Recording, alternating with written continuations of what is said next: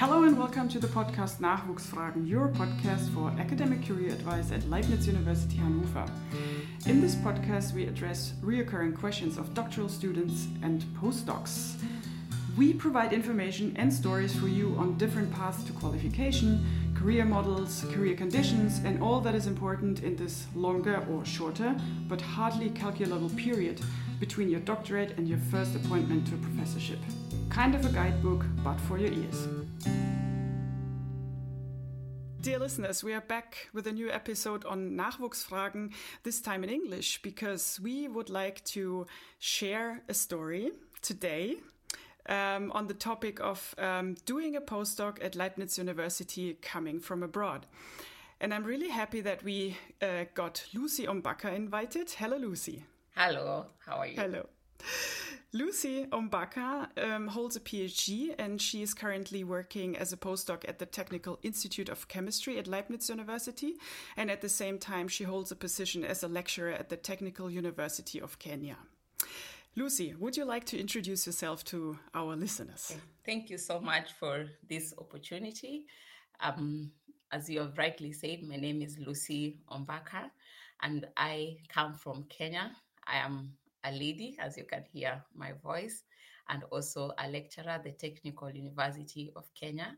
Currently, I am an Alexander von Humboldt postdoctoral fellow. I'm conducting my research in green hydrogen fuel at the Technical University, at the Technical Institute of Chemistry in Leibniz University.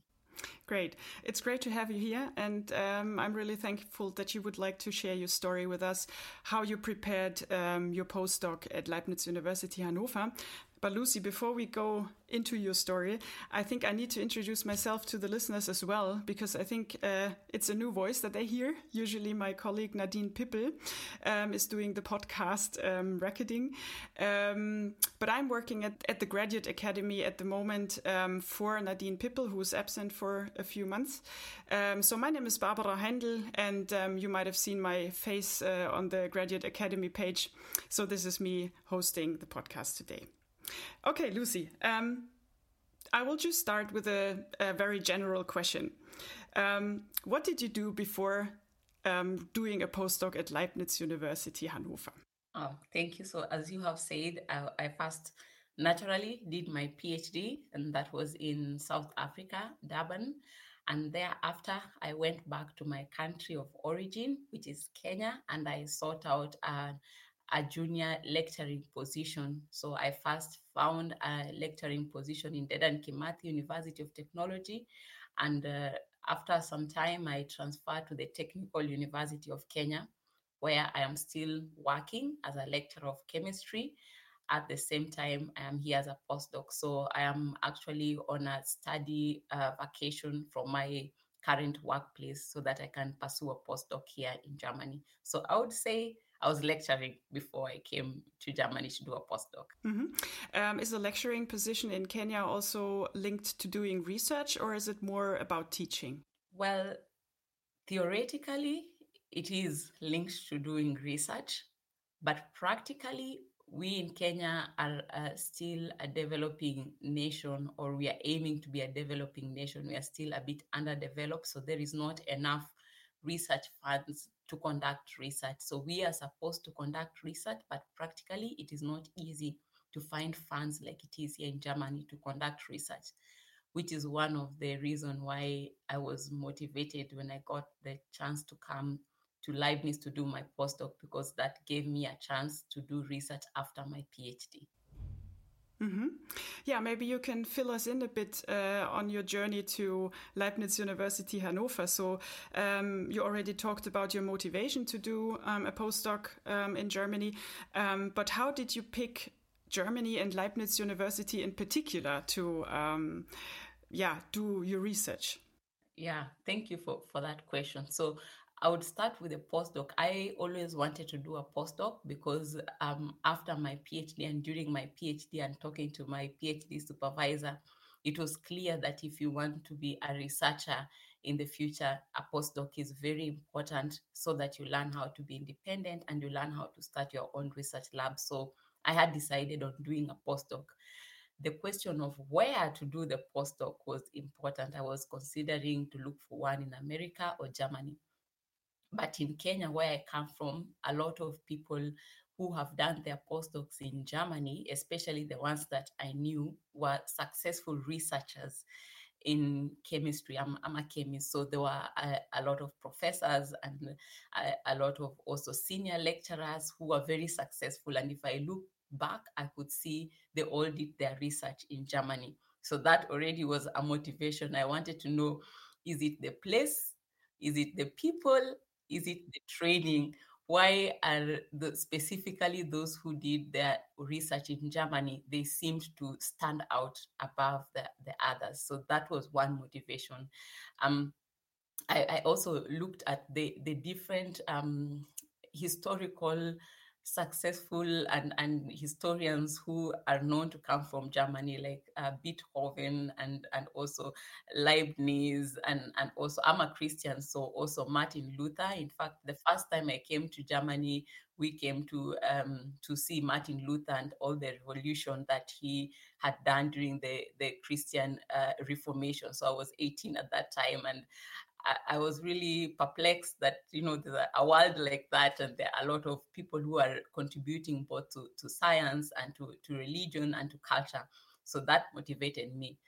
Not to mention that in Kenya, German products are really highly rated. So be it a German car or any machine, if it's labeled made in Germany, then we know it's a high-end machine. so that, that, made me very curious to know why are, are, these products and why are the people and why are the people who have come from Germany successful? Is it the systems that are different? Is it the people who are just born naturally different? Or is it the education that is naturally different? So I had a lot of curiosity. And because of all these factors put together, I thought, yes, um, um, G- Germany is a nice place to do my postdoc. And a lot of people who were in Germany also talked positive about it and they were very proud to be uh, alumni of Germany. So there's just too much curiosity that I couldn't avoid to um, uh, look for an, an, opportunity to come to Germany. Mm-hmm. So um, we understood how you picked Germany, like for, for personal interest or maybe strategic reasons as well, because you, I guess, uh, are interested in becoming a renowned researcher in Kenya as well. Um, how did you um, find an opportunity to work with Leibniz University? Okay, so the, the first thing I had to identify after identifying the country was to identify a funder for a postdoc. So for this, one of the most um, famous postdocs in Kenya is the Alexander von Humboldt Foundation. And after that is the um, DAAD. I, am not sure the full German name, but yeah. Deutscher Akademischer Austauschdienst. It's quite a difficult word, word to spell. yes. So once I identified the Alexander von Humboldt as a funder and I talked to the people who um, are responsible, I then asked the requirements. And one of the requirements is that you had to find a host in Germany, someone to host your researcher. So they had to be established in a university. So normally the Alexander von Humboldt give you a, um, a database that has several researchers and several universities that fit within your your research area. So I went into the database and I had because they recommend certain universities and certain researchers.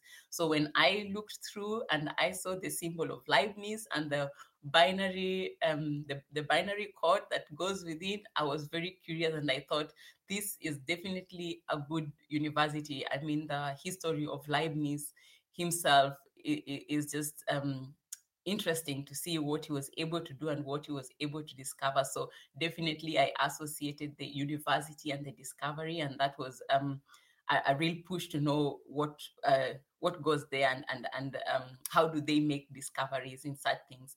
So then once I, I I looked at the Leibniz University and I found a professor there who was within my field and was really renowned. So the two of them just um, made me be sure that yes, I want to approach this professor because the name of the university itself was good and the ratings were also very good and my host professor also had a, a very high ratings when it comes to my personal field because i also wanted to be uh, to be hosted by someone who potentially has good networks because that's what I'm looking for. I'm looking for networks. I'm looking for good advice. I'm looking for someone who is an established researcher. So all the three worked um, together in the same in the same place, and I've not been disappointed. Yeah, great. Um, maybe um, for the people who are listening and um, us are yeah living in another country than Germany and um, feel like maybe they want to do a postdoc in uh, Germany and Leibniz University in particular uh, too. I have a question for them, so to speak. Um, so, does it mean that Alexander von Humboldt uh, Foundation um, runs offices in in different countries, and then you can approach these offices saying, "Hey, uh, I would like to do a postdoc in Germany, um, and I would like to apply with you. So you've got kind of an office in every country that you can approach, like in your own country. Well, allow me to divide that into two. So the Alexander Humboldt, I would say, is kind enough to rec- recognize that um, regional differences and uh, economic um, status of different countries affect the research. So there are two categories of the Alexander von Humboldt. There is the the Alexander von Humboldt that is meant for the developed countries, and there is the George Forster Alexander von Humboldt that is meant for developing countries. So the people from developing and underdeveloped countries don't compete under the same uh, portfolio with those from the developed country, just basically for the same reason that we don't have the same resources. So it would be unfair to expect similar output from both. So I would not be, um, I'm not very conversant with um, how they run the program in the developed countries, but I can respond with regards to the developing countries. So in the developing countries, they have as uh, an, an officer called a Humboldt, um, uh, a Humboldt ambassador in every country. So in Kenya, there is an Humboldt ambassador. In maybe Ghana, so there is they, they have such people called Humboldt ambassadors, and these people actually provide you with the necessary information that you need to apply for the Alexander von Humboldt Foundation, and they also go around the country and uh, create awareness of this particular postdoc in Germany. So it's very effective. Um, that's how a lot of us as lecturers come to know about uh, this. So they also have same with the DAAD, also have representative who actively create awareness about the possibilities of DAAD. And we have that also for Alexander von Humboldt. Unfortunately, I'm not sure how it's organized in the developed countries. I, I, I would not uh, be able to comment on the developed countries.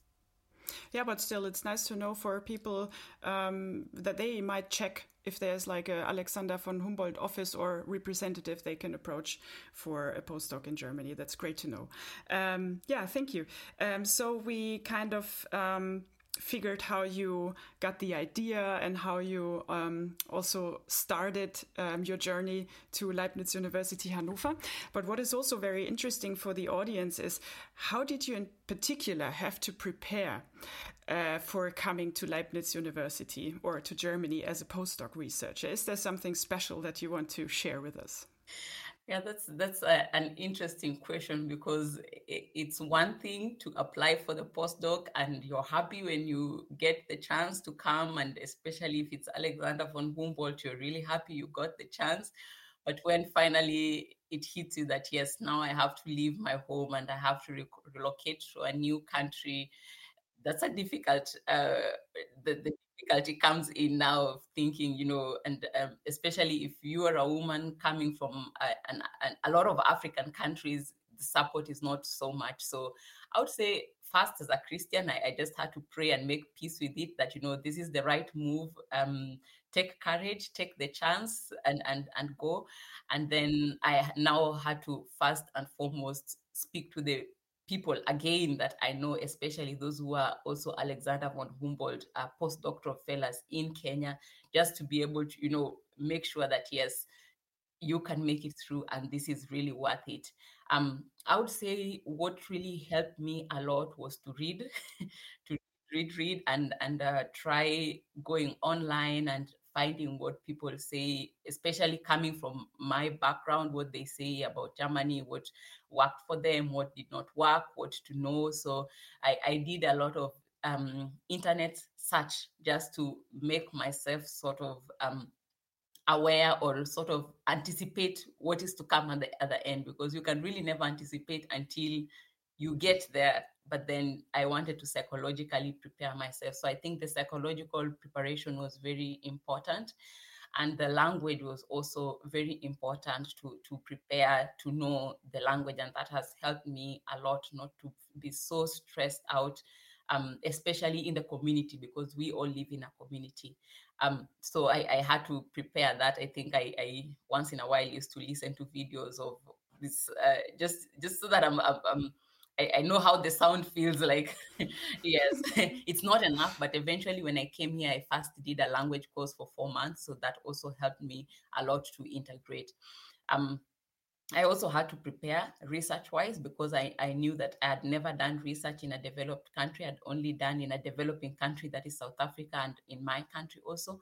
But then now I, I also had to prepare research wise and, and, and read a lot and try to anticipate what's uh, is going to come on the other end.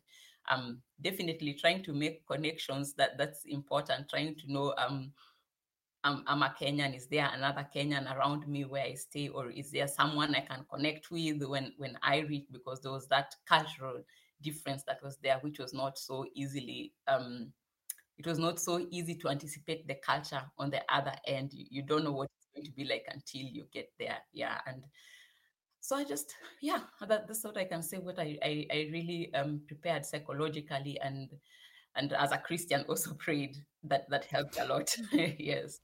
Um, how much time did you have um, from getting um, the message that, that you can do a postdoc at Leibniz University and flying out to Hanover? Oh, yeah, that's so the time to prepare. How much was it?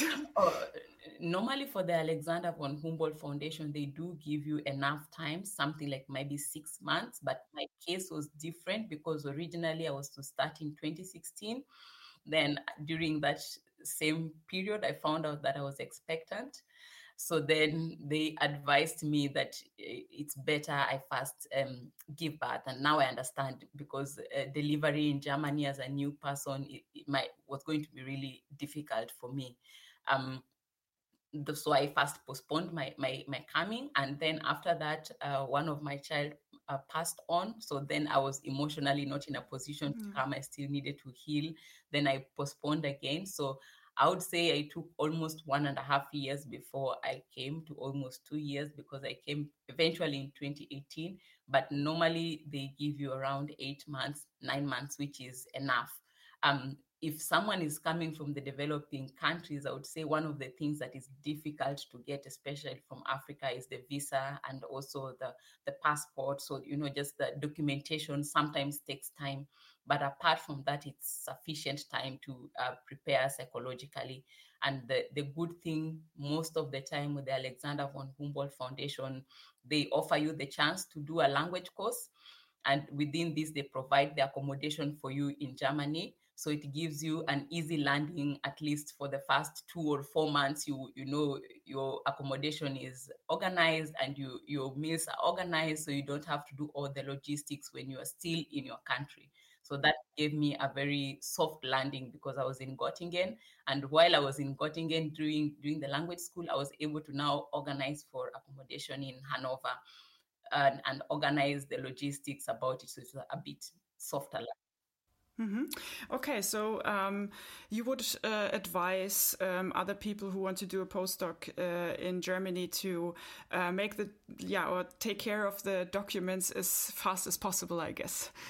Yes, especially now in these times of Corona, I would say the, the documentation is one of the things. I don't know how it works in other countries, but I've had a lot of times in the developing countries, the documentation might take a little bit longer than Yes, and I would definitely advise that when and if it is possible, depending with someone's position, it's much easier if you are a family person to first come as one person and sort out the logistics before you bring your family. It it makes it a bit easier because the the um, settling is a, a bit different the way it is from country to country and from what you expect from your country. So I, I actually appreciated that I was able to come first alone and then once I was settled, then bring my, my, my child with me. Mm-hmm. Okay, so uh, you brought your child with you um, after you stayed here for a few months, I guess, or a few weeks. Um, a few months. Mm-hmm. And um, did you face any difficulties with this, or um, was it easy to um, take your? Is it a daughter or a son? A son. A son. Was it easy to take your son to Germany eventually, or?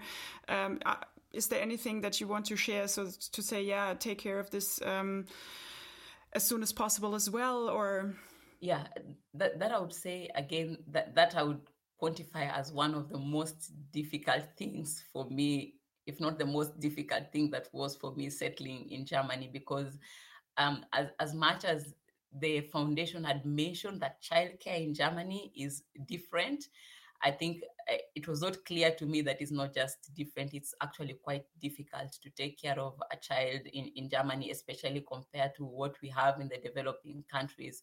So it was extremely difficult. I think um, my first two months, I almost gave up. I, I almost just said, okay, I, I can't take this, I'll go back. But I told myself, you know, as long as you can live through one day, that's okay. Just focus on one day and tomorrow you'll focus on tomorrow. And so it was hard to get childcare, very, very difficult for me, especially because I am a single mother. So I didn't have someone to take care, to leave my child with in the house as I go looking for a kindergarten. And um, later on, at least the international school helped me a lot to look for childcare. So I would advise if someone is coming to Leibniz University, it's important to contact the international office and see how much help they can get from the international office, especially if you're a family person or if you're seeking for housing. I found that very, very helpful to contact them. They were very helpful to me. I would also, um, I also did not know about the emergency care that the university actually gives some emergency care to uh, parents and to researchers and to also visiting researchers like me. So that is also something that I would advise if someone is a parent and they're not sure how they're going to handle it on the first days to seek out for this emergency care because then they can allow you to, they, you can have a place to put your child as you try to look for kindergarten finding the kindergarten is very difficult simply because of the system. You need to be registered in Hanover to be um, uh, registered in the in the in the Hanover uh, state so that you can look for a child. But you cannot be registered before you find a house, and you cannot find a house before uh, when you're still in the outside the country. So it, it, that is a bit uh, difficult that someone needs to think about if you have a child and and yeah housing was a bit easier than childcare. So I would first rate if you have a child, childcare was most difficult, followed by housing, and then just integrating now into the, the science community. But that was a bit easier. Hmm.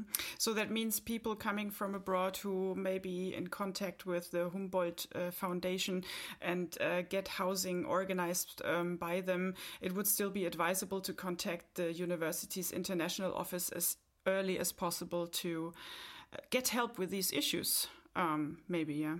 Yes that that i would strongly advise that it's very important to to get into contact with the international office of the university where you'll finally be stationed and see how much as much help as you can get because they understand i, I think they're like inter inter um, they intermediate because they understand the language and they also have the training to understand you are an international coming from outside because most of the time the people offering the facility whether it's the house or whether um, it's the kindergarten they are local so they might not really know the challenges of an international. So the international office like you say i totally agree is extremely important to be in contact mm-hmm. so yeah and the international office people also understand the german systems which might be a bit yeah difficult to understand even for germans sometimes but i guess uh, the international office is very well prepared because they take care of um, cases like these. Okay, uh, great. Um, if you look back, um, would you say there is an information that you acquired while being here, which you would have liked to have before coming to Germany. Is there anything that you, yeah, that you feel like would be nice to have known before?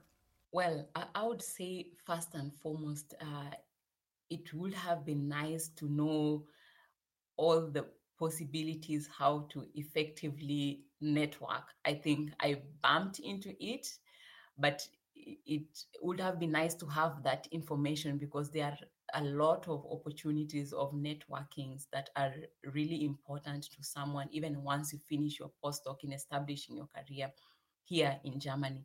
So that would really be um, nice if th- there was a, a way, if someone would sort of seek out in my field what are the possible networks that would make my after postdoc very successful because sometimes we focus on the postdoc and it's until maybe you are almost at the end that you now start planning for the next step. But then if it's if you are planning for the next step in advance then um yes i would advise the, the networking uh, opportunities to look into them in advance.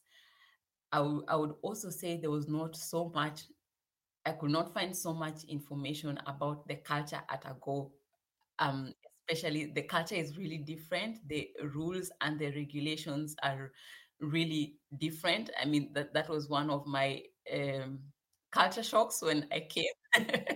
Yes the, the german rules and yeah are, are very different. So there was not so I, I thought i could not find just sufficient to really tell you how it is on the ground. I, I remember just one incident that happens when i was maybe one month in the country and I, I just did not understand what was happening and I didn't know the language and I didn't know the rules. So it, that, that is really important. If there is a way to know all the common rules, especially the pitfalls that someone might find themselves with coming from another country that here in Germany, it's just a no-no, but in our countries, it's something normal. So you don't think you're breaking the rules until you're found on the wrong side of the rules. Yeah, so it would be advisable maybe to find um, also kind of a cultural training next to the language training. Is that what you're assuming? Yeah, that would be very helpful if if it was possible to have a cultural uh, training. I mean, they try a little bit to tell us at the language school, but I think the, the, the, the only thing that helped me was once I came to Hanover and um, the first time I identified a church and I went and I found a Kenyan. So it was very easy for her to tell me because she understood where I'm coming from and she had lived in Germany for 10 years. So she was able to tell me a lot of the things, you know, these are the do's and don'ts, don't avoid this and avoid that. And it was just all these lists that was overwhelming. So that would really help if there was sort of also a cultural training to know um, what is expected and how things run in Germany, which are different from many international places. Mm-hmm. I understand.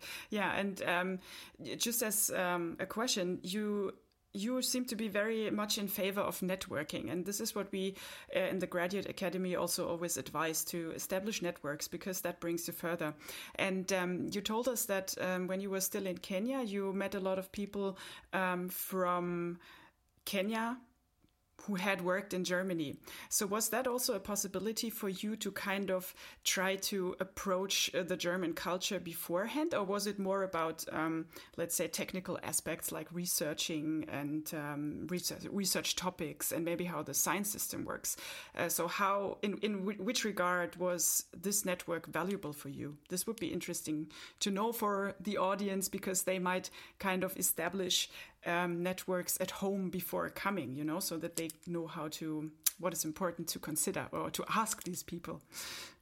Yes, I, I would say at, at, that point, the networks I had was mainly for, for research. So I went to them to find out advice, one on um, how, how to find a host in Germany, how to uh, you know how would i would i approach the host? How would you you know write it in a, in a proper way? Um what are the technical point of view for for research? How what would be successful as a researcher? So i i think i at that point i mainly focused on um the the preparations on a technical point of view and on a scientific point of view my presumption was that the rules are not really that different because I had been in South Africa. So I wanted to get that point. It was not the first time I was getting out of the country. So I'd been in South Africa and I really had to only prepare for the scientific and the technical part of settling in.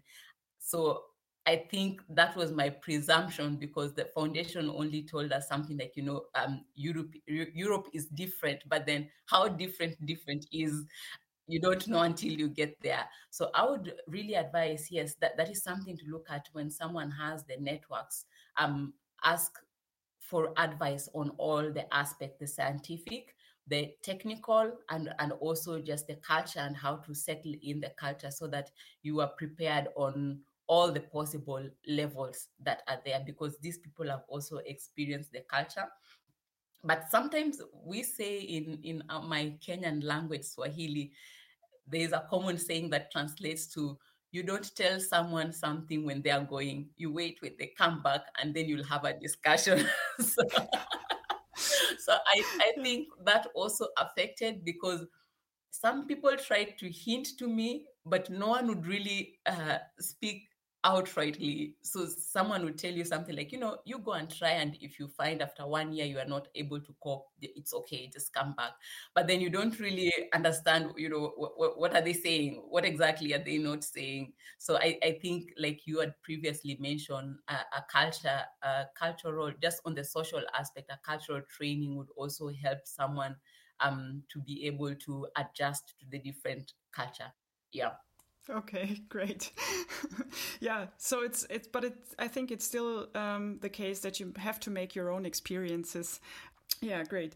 Um, so if we come, yeah, like look a bit more into your, um, let's say, uh, career aspects, um, I would be really curious to know how does this um, postdoc position in Germany fit into your career plan? Maybe you can give us an insight. Yes. Oh, that that I think is the best. If I was to rate from the best, the most difficult, I think the best part is the, the postdoc in Germany, being in Leibniz University, and also being an Alexander von Humboldt postdoctoral fellow.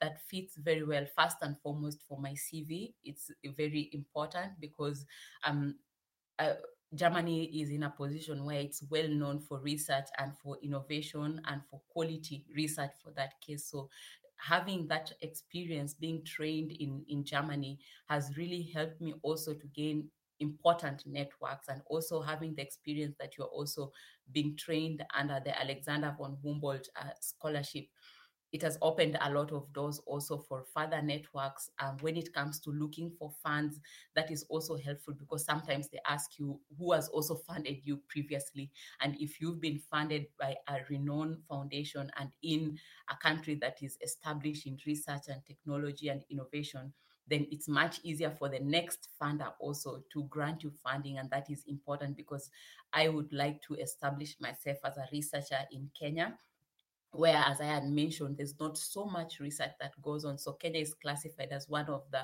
countries that's still lagging behind in research, especially in sciences.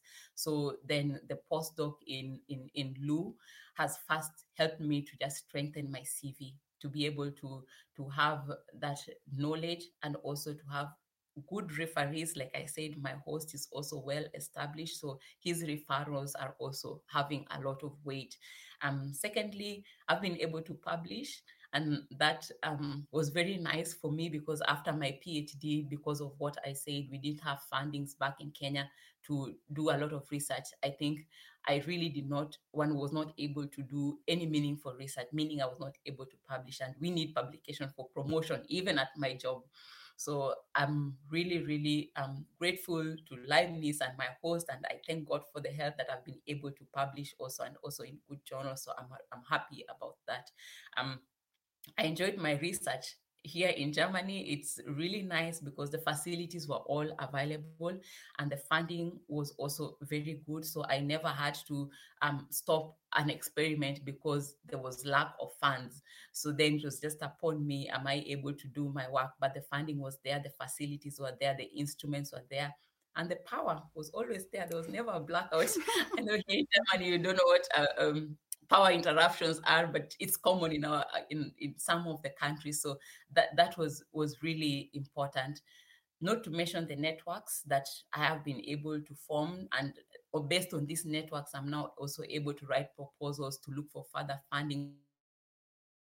So um, the availability of these networks, and where as I plan to go back now, I'm seeing myself at a much better position also to open doors for other women in Kenya to motivate them in science, in chemistry, also, you know, students at high school level, at university level to also possibly have a research lab that I can also um, have master students probably females and and give back to the society. So my coming to germany has made a very big difference because i compare how I was after my PhD. I had a job. Yes, I was lecturing. Yes, I was earning a salary.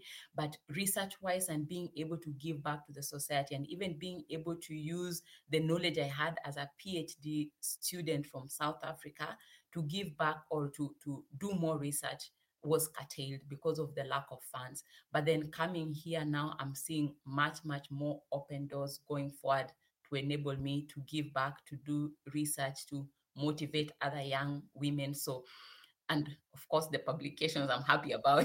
I can't say that enough. Who would not be happy?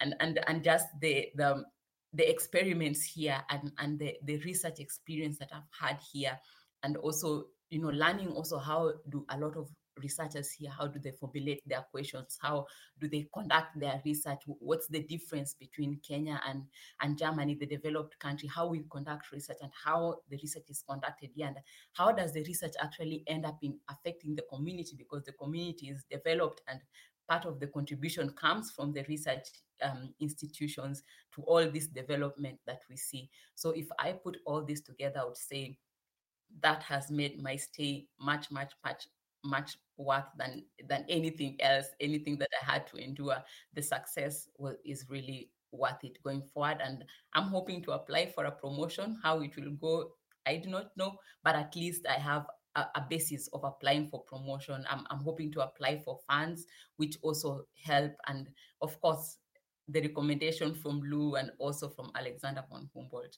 has helped a lot. So I would strongly encourage anyone who is considering coming to Germany. It has made, um, and, and especially at Lou, I don't know how it is in other universities. I was at Leibniz. So at Leibniz uh, University, it has made a very big difference in my CV and in my future career career work. That sounds really nice. I'm really happy that you enjoyed it so much. Um, and you already told us that you think it's very important to plan ahead, like the career steps. Um, that's why I would like to ask you, um, what is your like, like let's say, um, final career? Um, yeah, vision or the vision for your career. You said you would like to apply for a promotion, um, obviously with um, Technical University of Kenya. But what is it that you want to achieve, let's say, in the in the future? Okay, thanks for that question. I think once I, I go back Im- immediately, um, my aim is to establish a research lab. Um, it's not so common in, in Kenya and in my institution. I've been away for three years, so maybe there is one right now, but it was not so common when I was leaving, coming for, for Germany. So immediately, I would like to establish a research lab in green hydrogen fuel technology, which is also not so common because uh, we have a lot of sunlight in Kenya. We have a lot of uh, water. Um, not so much, but sufficient. But all this has not been exploited in terms of green energy, especially in green hydrogen fuel. So immediately, I would like to establish a research lab in green hydrogen fuel, and to that, I'm looking for research funds from different um, funding organizations they are not, it's not so much in Africa, but the good thing is now with my experience in the Alexander von Humboldt postdoc and Leibniz University postdoctoral fellow, I'm in a much better position to apply for these um, research funds. I would also like to be like a linker between students in Kenya and uh, researchers here in Germany so that if I can be able to be a source of networking to allow also other students in Kenya who are determined to do research, who, who also have the talent, but they do not have the opportunity because we don't have the facilities. If I can be able to be a linkage so that they can also find some time in Germany and also experience research in Germany, then bring back what they learn back to Kenya and you know, we all contribute towards developing the country. So I'm looking into being that um, linkage. And to this effect, I've been able to create some networks and some people that I talk to and say, you know, if I find a student, can we try to collaborate and, and we bring um, students decide for studies, then they can also come back and continue.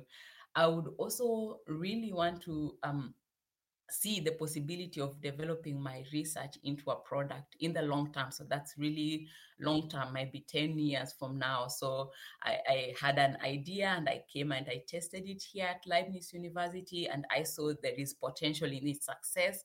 I published, but then I would like to, you know, take it a step further. Can I refine it? Can I um, connect with the industry? Is it possible to to um, get a product out of it? Can, can I be able to um, make it into a project that can have further funding and also help the locals, especially people who are really um, struggling for life. Like, you know, in the developing countries, there is a large population who um, live in really mega, uh, mega living. So if I can develop a product that can, you know, you can sell it to other people, or you can have a project that can also help the community, just the local community that might not be chemists, but they can benefit from what I have been able to come up with. That is my long term goal, just to have that linkage between the local community and research and the industry so that if both parties can benefit, and especially those who maybe didn't go to school because of one thing or another, but they still need to live and they still want a good life. So if I can come up with a product that can help them have a better life in the next 10, 15 years, I think I would really be happy with with um, with the with the progress. So, and of course, uh, looking for promotions, but that is not the main aim. Sometimes promotions come, sometimes they don't come but my main desire is just to do my best in research and also to be an example to other women, especially in Kenya, that yes, we women of Kenya can also do research. We can also be scientists. We can also have research lab, and we can also encourage women because there are not so many, for example, female lecturers in science, especially in our developed developing countries. There, it's it's much less than what we have in the developed countries. So to be also a mentor to to to the ladies. So and I I hope that will be possible. Yeah. Dear audience, remember the name of Dr. Lucy Ombaka. Lucy, um, I think it is a real pleasure to have you head here at Leibniz University. Um, it sounds really great what you're looking up to do in the future, and uh, we wish you all the best. And um, I personally thank you very much that you've been here to share your story, that you were so open to let us know what was difficult, what was easy, what was nice, what was maybe a bit more, um, yeah, nasty in preparing when coming to Germany. Um, Lucy, thank you very much. Thank you. Thank you again for giving me this opportunity. And uh, I also wish you all the best and all the listeners and all those who are planning to come to Germany. I, I wish you all the best in your future career. Thank you. Thank you very much, Lucy. Uh, what uh, I would like to add at the at the end of this podcast talk is, um, you told me before that it's okay um, because you're such a big fan and supporter of networking. Um, people may approach us in the graduate academy if they want to establish a contact with you, and uh, we would forward um, their contact seeking to you, and um, that's okay for you, and that's what you um, also appreciate. Is that correct? Yes, that is correct. I would be more than willing to assist with any information necessary. Great. Thank you very much, Lucy, again. It was a really, real pleasure, and um, we wish you all the best for your future career. Goodbye. Bye.